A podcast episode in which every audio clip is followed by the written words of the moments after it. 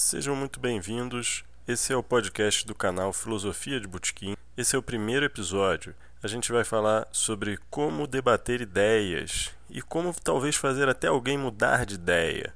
Hoje a gente está numa situação muito diferente de antes, né, de alguns anos atrás. Eu acho que a gente está passando numa mudança social incrível né, em todas as áreas. E na área do, do debate de ideias, de opinião, é uma, é uma mudança extraordinária que está acontecendo. Né? Porque, veja, antes só os seus amigos próximos, a sua família, tinha acesso à sua opinião. Você podia falar sua opinião só para quem te conhecia, só para quem tivesse ao alcance da sua voz. Como que você podia falar opinião publicamente? Sei lá, você escrevia uma carta para um jornal e esperava esse jornal publicar ou não naquele setor de cartas, né, que ninguém lia.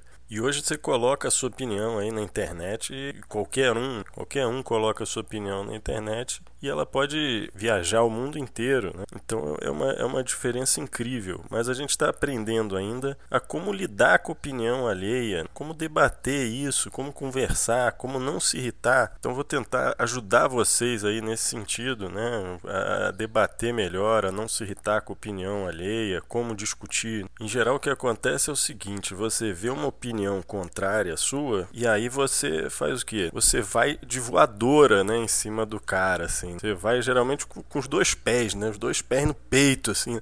Porra, você é um idiota, né? Como é que você acredita na merda dessa? Porra, para de, de cagar pela boca, né?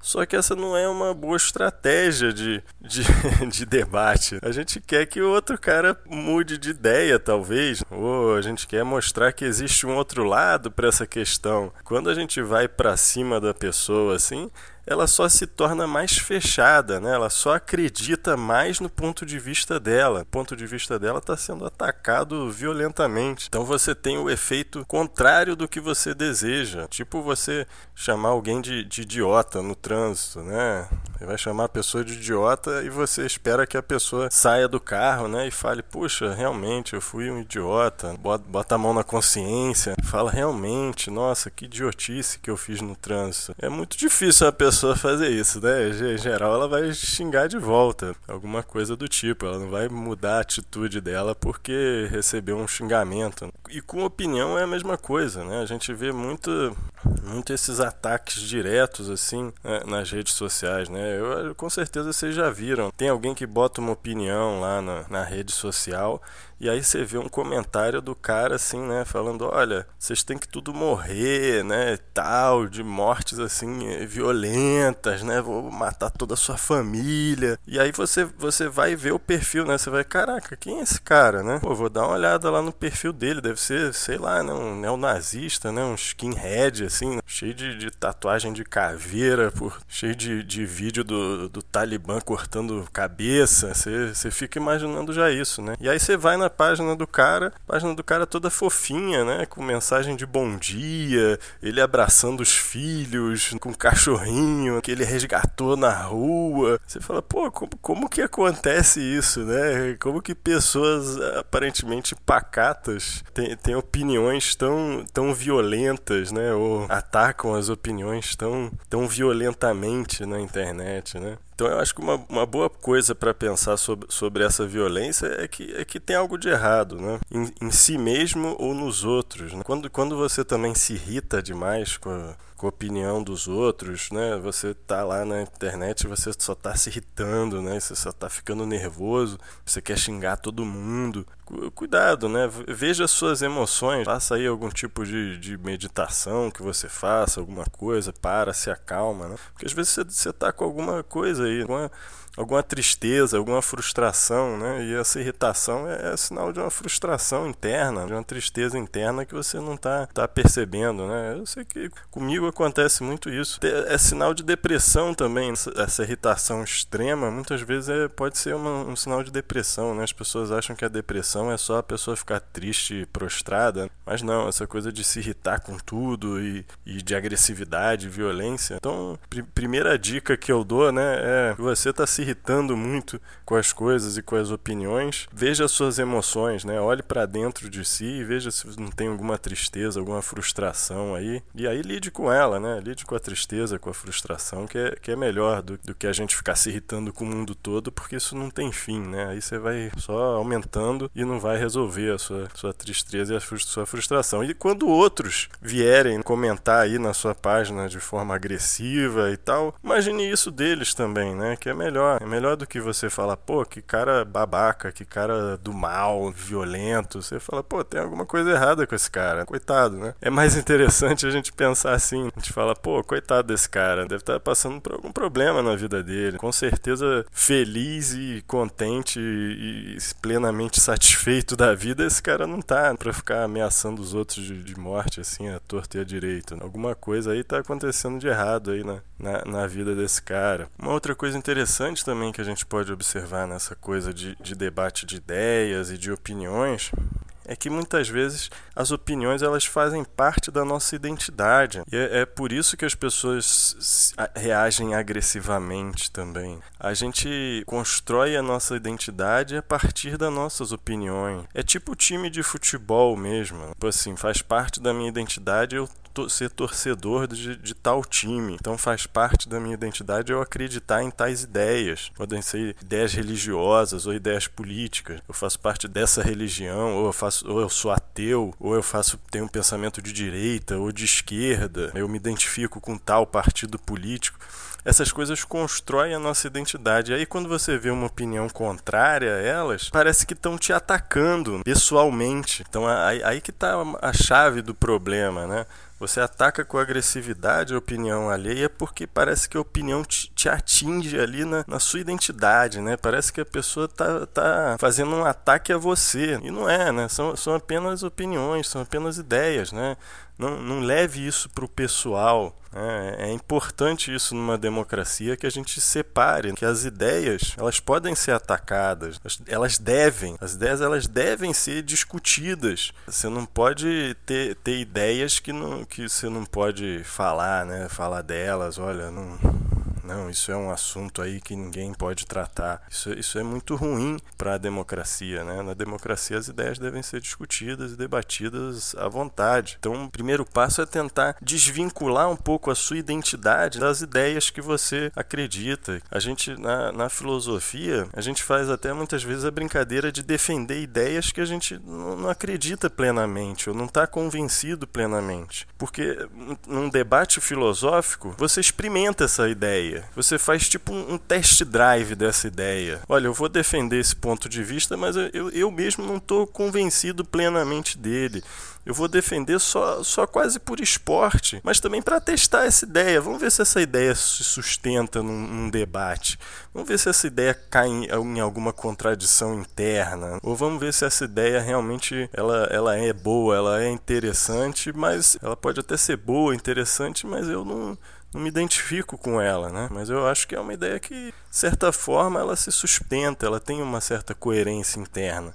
E você só descobre isso é, debatendo, entende? É tipo um, tipo um test drive mesmo, né? Vou ver se isso funciona aqui na prática, no debate. E essa ideia ela tá desvinculada da, da, do meu da minha autoestima, ela tá desvinculada da minha identidade, né? Eu não sou só isso, eu não sou só essa ideia, eu não sou só essa esse pensamento que eu acredito, que eu defendo, ou esse time de futebol que eu torço. Faz parte, mas ela é independente de mim. Não leve tão a sério, não leve tão a sério, né? Não é uma ofensa pessoal a pessoa discordar disso, né? E, e, essa coisa da construção da identidade, ela é meio primitiva, né? Ela gera, gera grupos. Né? Então a gente, a gente evoluiu assim, um grupo contra o outro, uma tribo contra a outra. Então quando você defende uma ideia, você acha que o outro grupo que defende uma, uma ideia oposta, ele é meio inferior. Você acha que a sua ideia é sempre mais, mais elevada aí moralmente ou intelectualmente do que os outros. Essa é a receita para a desgraça. Você divide divide o mundo entre os, os bons e os maus, entre os inteligentes e os burros. Essa é a receita para você agir de forma não ética, né? Porque se o outro é o mal, se o outro é o burro, né? Você pode fazer qualquer coisa com ele, né? Você pode chamar ele de idiota, seu inferior, né? Então não leve tão a sério, né? Não leve tão a sério as suas, posições, os seus pensamentos, as suas, suas identidades. Isso explica um pouco porque que quando você ataca uma ideia, a pessoa que defende essa ideia ela fica mais endurecida, que estão atacando o grupo dela. Então ela vai defender essa ideia com, com unhas e dentes. Ela não vai admitir que está errada ou ver o outro lado. Né? É muito difícil que faz parte da identidade dela. Uma outra estratégia um pouquinho melhor do que essa de chegar batendo de voadora né, em alguém é você é, argumentar com fatos. Também não, não dá certo, né? Também você não vai convencer ninguém dando fatos contrários que existe uma coisa chamada viés de confirmação, né? confirmation bias. Esse viés de confirmação é o seguinte: a gente parte das conclusões, na verdade, né? todo mundo faz isso. A gente parte das conclusões e vai observar os fatos que vão sustentar as nossas conclusões. Então, a, a, nossa observação do mundo e dos fatos nunca é isenta. Ela sempre é, de alguma maneira, tendenciosa com a conclusão que a gente quer chegar. Eu tenho um exemplo meio bobo, mas acho que, que talvez ajude a, a perceber como é que a nossa observação é sempre um pouco tendenciosa, né? Eu não sei se vocês já tiveram alguma grávida na família, né? Ou se vocês já ficaram grávidas, porque aí você anda na rua e você começa a enxergar um monte de grávida na rua, né? Se a sua mulher tá grávida, se você tá grávida, você olha na rua e você fala, nossa, quanta grávida que tá tendo agora, né? Ao mesmo tempo. Não é, né? Você tem, você tem um viés de confirmação que você está pensando nesse assunto, né? Por ter uma grávida próxima a você ou por você mesmo estar grávida, a gravidez é um assunto que está na sua cabeça. Então você começa a reparar em coisas que passavam batido para você, né? Mesma coisa, quando você tem filhos também, você começa a ver, reparar os carrinhos de bebê, reparar as coisas, né, os bebezinhos na rua, né, se está com os pais, se está com as mães, aí você fala, nossa, quanta criança que tem na rua, né? Eu nunca tinha reparado em tanta criança. Então você seleciona a realidade de acordo com o que você quer, né? com o que você está passando ali no momento. Então, então você tem os fatos e você tem a interpretação dos fatos. Os fatos são, são muito seletivos para a conclusão que você quer chegar. Né? O mundo é muito complexo. Você tem diversas maneiras de ver, de ver as coisas. E aí o que acontece? Quando você mostra fatos para alguém, tem uma opinião contrária a esses fatos, mesmo que a pessoa seja inteligente, né? aliás, se a pessoa for inteligente é pior ainda. Se a pessoa for inteligente, ela vai saber manipular esses fatos de uma maneira em que ela não mude de opinião. Ela vai pegar e vai falar: "Não, mas isso aí vai, vai arranjar mil desculpas assim racionais para não acrescentar esses fatos que batem com a conclusão que ela está tendo. Esse é, o, esse é o viés de confirmação. Por que, que isso acontece? Justamente porque a gente tem nas nossas opiniões as nossas identidades. Então você tem um, um gasto psicológico para mudar de opinião, que você vai ter que mudar a sua identidade, você vai ter que mudar o grupo que você pertence. E também admitir que está errado é um, é um gasto também psicológico. Assim. Você falar, ah, não é realmente eu vou rever a minha opinião, realmente eu, eu estava errado. Admitir isso é, é, muito complicado. Né? E hoje, então, com as redes sociais, você parte de conjunto de fatos absolutamente opostos. Né? Você fala, pô, como é que essa pessoa pensa tão diferente de mim? É porque ela partiu de fatos completamente opostos aos seus. Então você também, se você partisse daqueles fatos, você também ia ter se, seguir logicamente a conclusão que ela seguiu. É, você vê hoje você tem sempre dois lados, né? As redes sociais elas se organizam muito no extremo, que é o extremo que dá compartilhamento, que dá que dá curtidas. Então o que acontece é que muitas vezes as pessoas têm opiniões absolutamente opostas. Quem é herói para um lado é o vilão mais desprezível para o outro, né? E vice-versa, porque você só vai compartilhar as coisas horríveis que o cara faz ou as coisas incríveis que o cara faz. Ou o cara é o herói sem mácula, ou o cara é o vilão mais, mais mesquinho que existe. E a verdade está sempre ali no meio. As pessoas são complexas, né? Todos nós somos complexos. A gente faz merda e, e acerta. A gente comete erros aí na nossa vida incríveis e depois faz coisas maravilhosas também. Todo mundo é assim. E essa, essa, essa dualidade ela gera um problema que é essas pessoas não fazem mais autocrítica, né? A autocrítica fica difícil, porque por um lado você é o herói total, então qualquer merda que você faça vai ser justificado por esse grupo. Você pode fazer qualquer merda que for, vai ser justificado. Por outro, você é o vilão. Então se você falar, pô, errei, o outro lado vai usar isso. O outro lado vai usar, tá vendo? Ele errou, não sei o que. Então acho que isso é muito problemático, né? Essa coisa de colocar as pessoas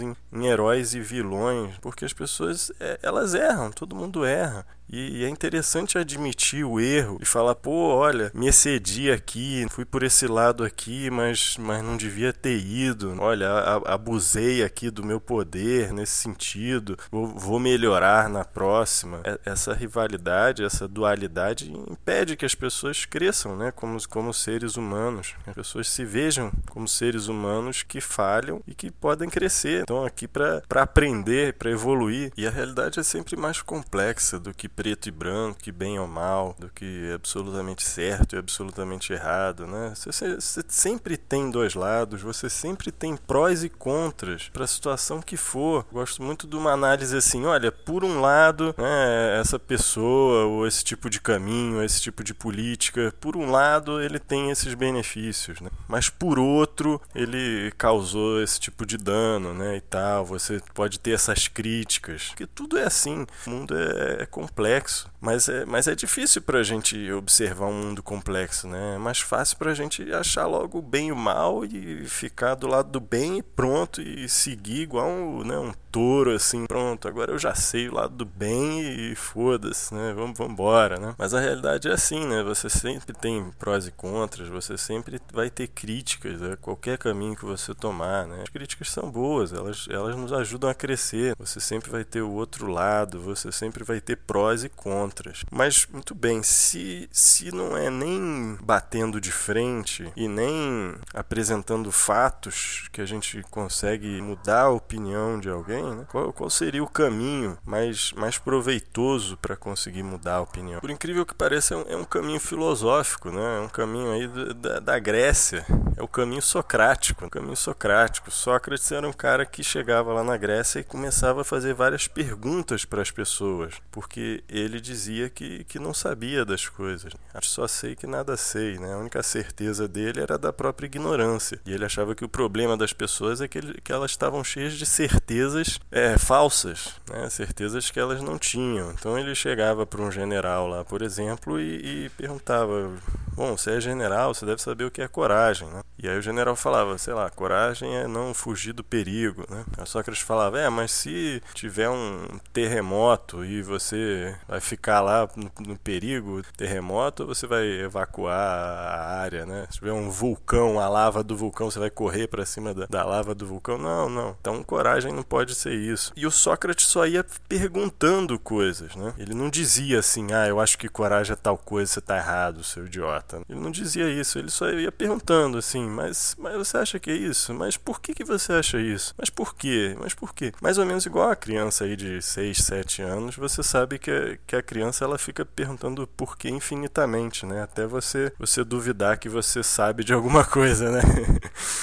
E esse é o caminho, na verdade, esse é o caminho para você mudar a opinião de alguém. Porque a gente tem um, uma ilusão de conhecimento, a maioria das, das opiniões que a gente tem, né? Principalmente opiniões muito fortes, né? Ah, eu acho que isso, que se a gente fizer isso, isso vai acontecer, com certeza. Aí você pergunta, mas por quê? Por que você acha isso? Mas peraí, olha só, não, não pulou uma parte aqui daqui para cá? Por que, que você acha essa, esse tipo de coisa? Como você chegou nessa conclusão? E aí a gente vai vendo que muitas das vezes a gente vai pegando atalhos mentais, né? a gente pula para as conclusões, como se diz em inglês. Se você pede para a pessoa explicar passo a passo como ela chegou na posição que ela chegou, a própria pessoa vai se tornando um pouquinho menos radical ali, porque vai considerando outras hipóteses, vai vendo que o caminho que ela achou tinha chegado não é tão logicamente inevitável assim, né? Mas é um, é um exercício que a própria pessoa ela faz, não é você, você é apenas o catalisador disso. Tem como você querer que a pessoa acredite em outra coisa, ou acredite na coisa que você acredita, mas de alguma maneira você pode fazer com que ela repita pense o ponto de vista dela. Mas é assim, é só fazendo perguntas, né? Não, mas você tem certeza disso? Não, mas você acha que, que isso realmente leva a isso? Olha, mas você já considerou alguma outra possibilidade tal? Só, só perguntando por quê. Então, só quando a gente tenta explicar alguma coisa passo a passo, explicar alguma coisa em detalhes, é que a gente percebe que a gente não sabe tanto assim quanto a gente pensava antes. Quando a gente acha que você sabe das coisas, né? e que é moleza explicar. Mas aí você vê que você não sabe nada, que você tem que aprender aquilo passo a passo e que muitas vezes a nossa conclusão que a gente chegou, ela era, ela era ilusória, né? Ela era uma ilusão de, de conhecimento, uma ilusão de certeza, porque a gente realmente não tinha pensado muito bem naquilo, a gente não tinha parado para pensar naquilo e para refletir. Então é isso, esse é o, é o primeiro episódio do podcast da filosofia de Butkin né, sobre como mudar as ideias de alguém, use o método socrático. Né? Pergunte abertamente, espere a pessoa explicar para você o que, que ela acredita no que ela acredita, ao invés de, de sair batendo nessa pessoa ou de apresentar um monte de, de fatos e estatísticas que ela vai ignorar completamente. Pede para ela explicar, mas por que, que você acha isso? Mas esteja aberto à resposta das pessoas. Então, se você gostou aí, se inscreva, dê uma olhada no nosso canal canal no YouTube. Para você que ouviu até agora, muito obrigado pela sua paciência aí de ter me ouvido até agora. Os próximos a gente vai falar sobre atualidades, sobre cultura pop, filosofia, política, inteligência artificial, futuro do emprego, né? sociedade do futuro, muitos outros assuntos aí. Então muito obrigado e até a próxima.